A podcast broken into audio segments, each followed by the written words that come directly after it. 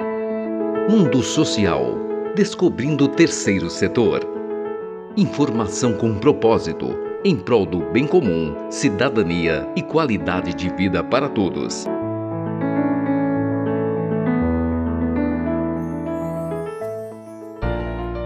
Seja bem-vindo ao Mundo Social. Eu sou Lívia Spiniella, Relações Públicas, empreendedora e mãe.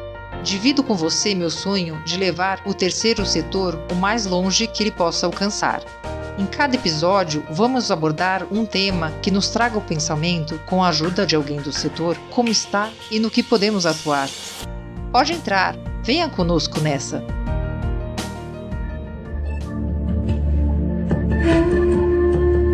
A conversa hoje é com o professor Virgílio Viana, engenheiro florestal, professor e docente pela Exalc, pós-doutorado em desenvolvimento sustentável pela University of Florida e PhD em biologia evolutiva pela Harvard University.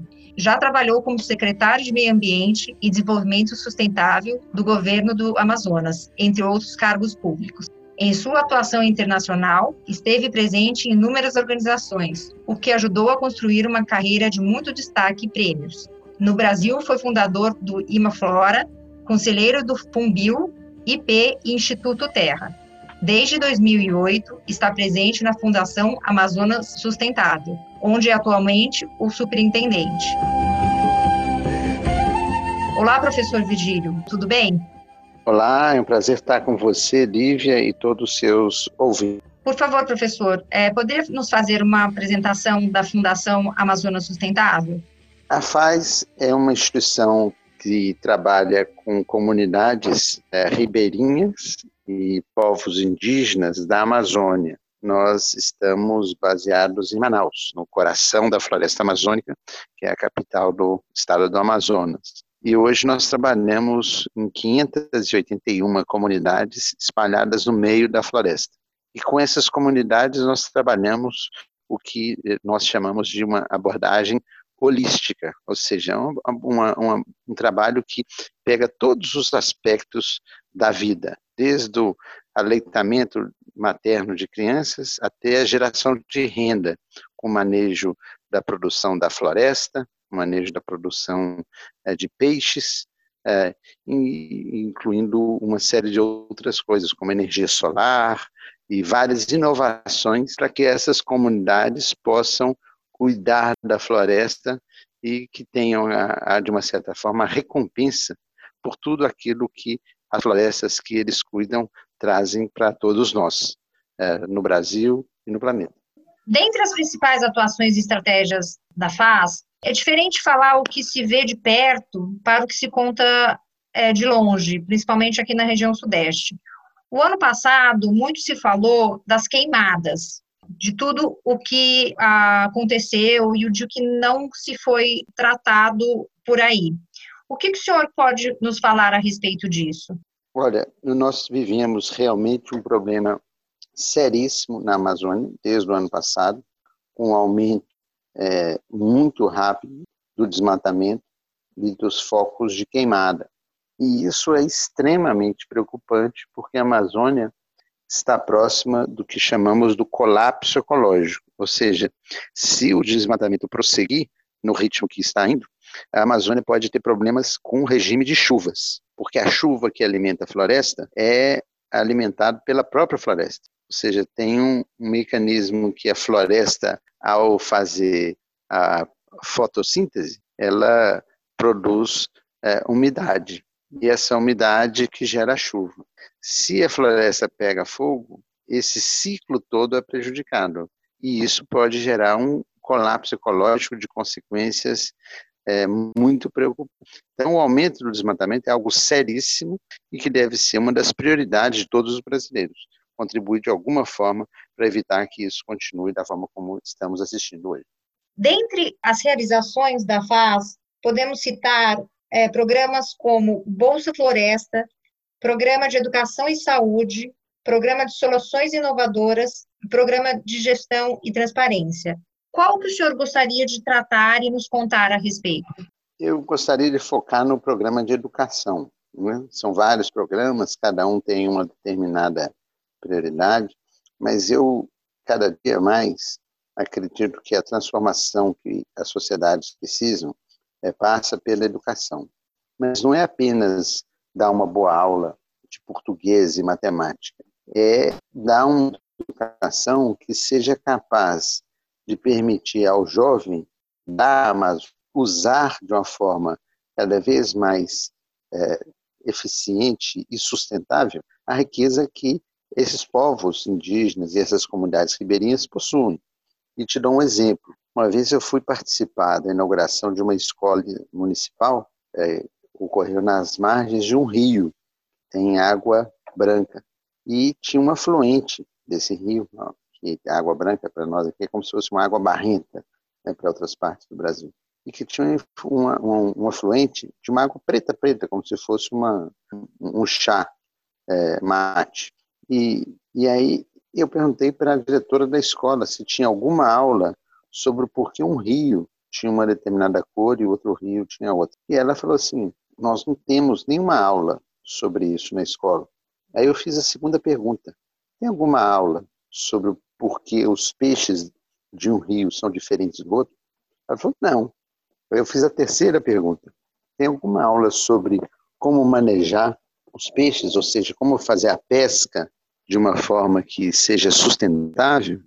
E ela falou: não. Aí eu fui ver a biblioteca que estava sendo inaugurada naquele dia. E não tinha nenhum livro sobre os peixes da Amazônia, as árvores da Amazônia, nem o manejo né, da floresta, dos rios, etc. Então, esse eu acho que é o principal desafio: é a educação para permitir aos guardiões da floresta um uso cada vez mais sustentável e um uso cada vez mais capaz de agregar valor e aumentar a renda, porque nós temos um desafio que é o desafio de superar a pobreza é, e reduzir as injustiças sociais. E a educação, a meu ver, ela tem que estar voltada para ser uma forma de alavancar profundas transformações na história da Amazônia.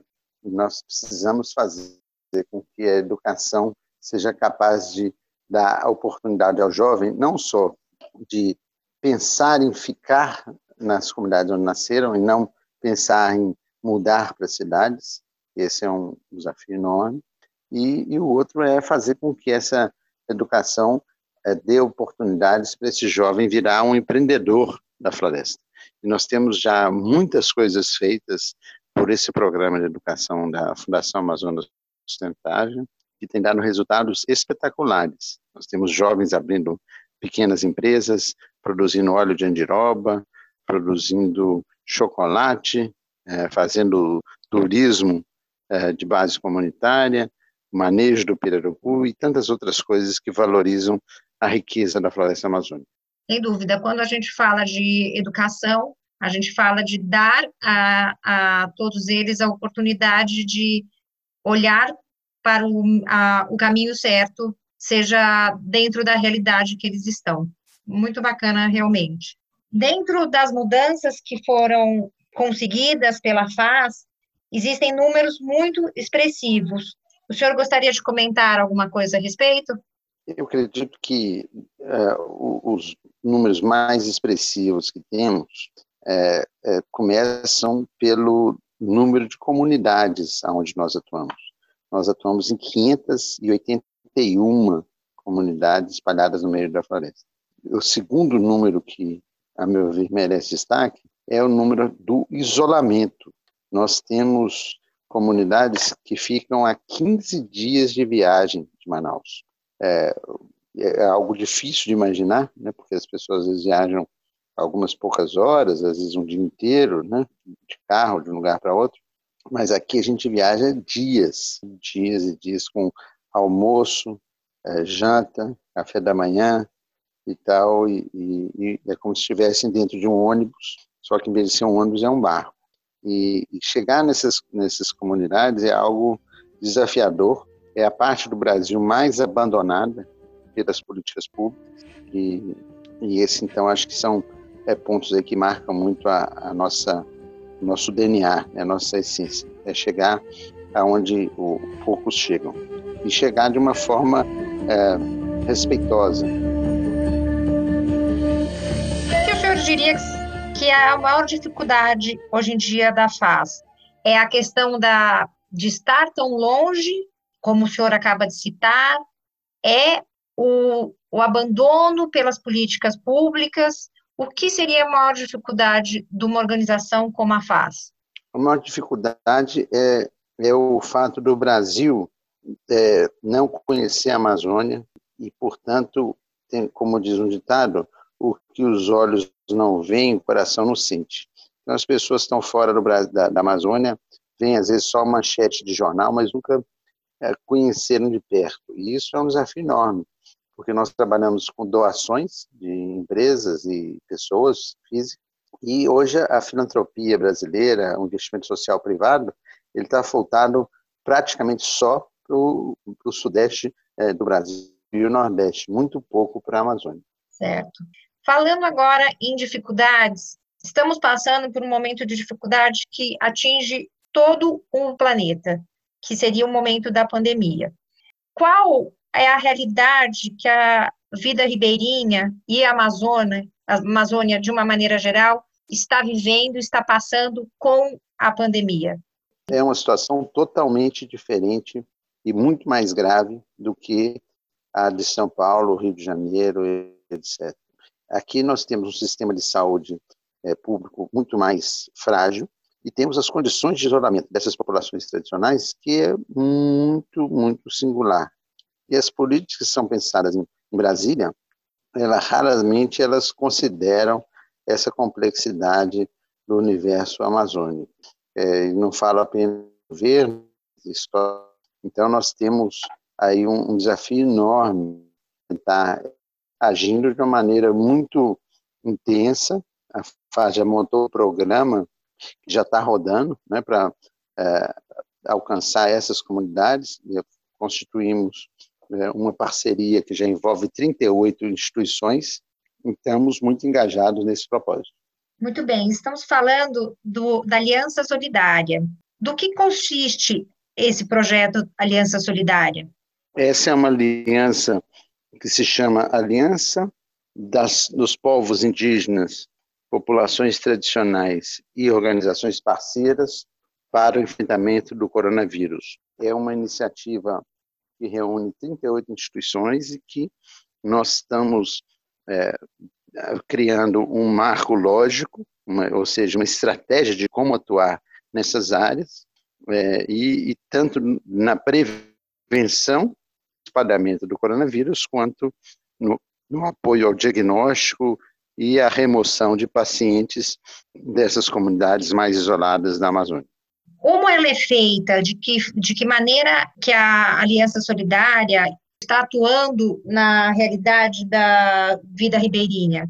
É, essa aliança, que se chama Aliança dos Povos Indígenas e Populações Tradicionais é, e organizações parceiras, ela atua em três eixos. O primeiro é fazendo com que a, velocidade de contaminação do coronavírus seja a menor possível.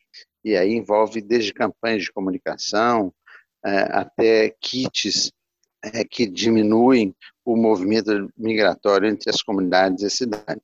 É, e passa também pelas ações na área de saúde, como teste é, de, de, diagnóstico é, da doença, até o tratamento de emergência, onde eles possam receber o devido tratamento. Então, é, um, é uma abordagem é, bem estratégica nos vários componentes do problema.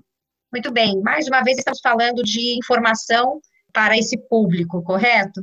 Exatamente, exatamente, para esse público das populações tradicionais e dos povos indígenas com quem trabalhamos. Trabalhamos também na área urbana, em Manaus, é, que é um, um, foco importante nosso.